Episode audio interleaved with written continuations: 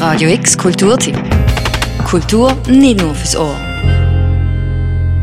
Im Parterre von der Liegenschaft an der St. Alban Anlage 67, dort wo früher einmal eine Post drin war, eröffnet man oben den Ausstellungsraum zu John Schmidt Projects.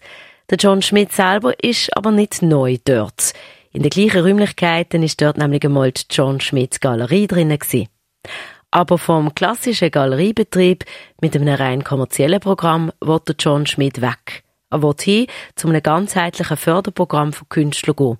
Und äh, fördern heisst eben auch, dass wir die Künstler auch können unterstützen. Ich sage jetzt einmal, wenn es darum geht, Katalog zu produzieren, sind wir dabei. Äh, wir können auch Produktionsbeiträge zahlen, damit sie können Ausstellungen überhaupt machen. Das ist ja oft nicht der Fall. Und ich weiß, dass aus früheren Tätigkeiten, ich bin in verschiedenen Jurien gesehen, wo immer wieder Anfragen gekommen sind von Künstlern für Katalogbeiträge, für Ausstellungsbeiträge. Und das meinte können wir hier im kleineren Rahmen bieten. Überhaupt ist der heute 82-Jährige jemand, der gerne neue Projekte anrisst. Der John Schmidt ist Teilhaber von der renommierten Werbeagentur Werner Hodel Schmidt, unter anderem bekannt für den Spruch Basel tickt anders. Auch der John Schmidt tickt ein bisschen anders. Kaum ein Projekt abgeschlossen, folgt schon das nächste. Auch heute noch. Erst letztes Jahr hat er das Kloster Schöntal bei Langenbruck gekauft.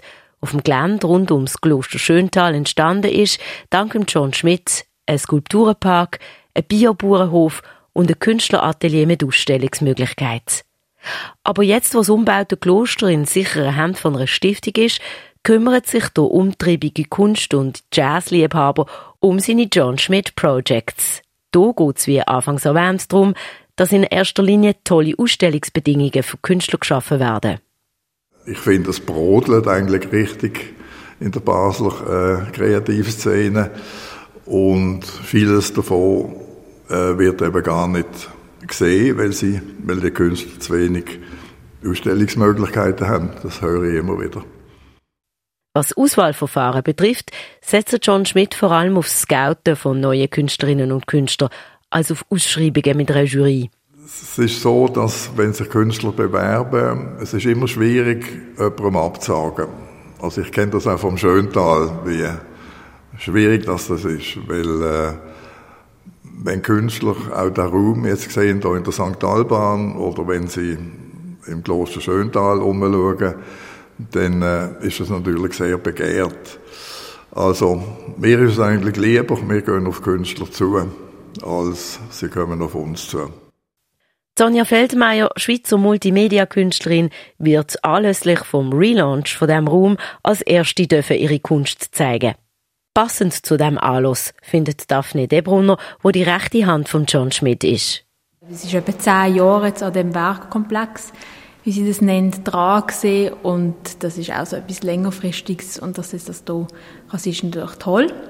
Ähm, was man wird sehen auf den ersten Blick, das ist die Malerei. Das sind etwa neun Bilder zusammen mit einer kleinen Edition, die noch dazu wird kommen und Filmstills. Es wird ja vorher noch ein Film gezeigt im Stadtkino vor der Vernissage, der auch dazugehört. Ist also recht umfassend. Und was auch noch eben der Teil ist von, von, von der Vernissage und überhaupt von der ganzen Sache, ist äh, die Publikation, die es gibt. Und in dieser Publikation sind zum Beispiel auch noch so neben den Bildern die äh, QR-Codes. Das heißt, es ist also nicht nur Bild, sondern auch Ton, ähm, wo ja im Zusammenspiel oder das ergänzt. So, das ist was man wird sehen und hören hier. Die Vernissage und Publikationspräsentation von der Sonja Feldmeier ist morgen oben ab der 7. bei der St. Alban Anlage 67, organisiert von John Schmidt Projects. Die Ausstellung geht dann noch bis am 4. April 2020. Für Radio X, Daniel Bürgin. Radio X Kulturtipp. Jeden Tag mehr. Kontrast.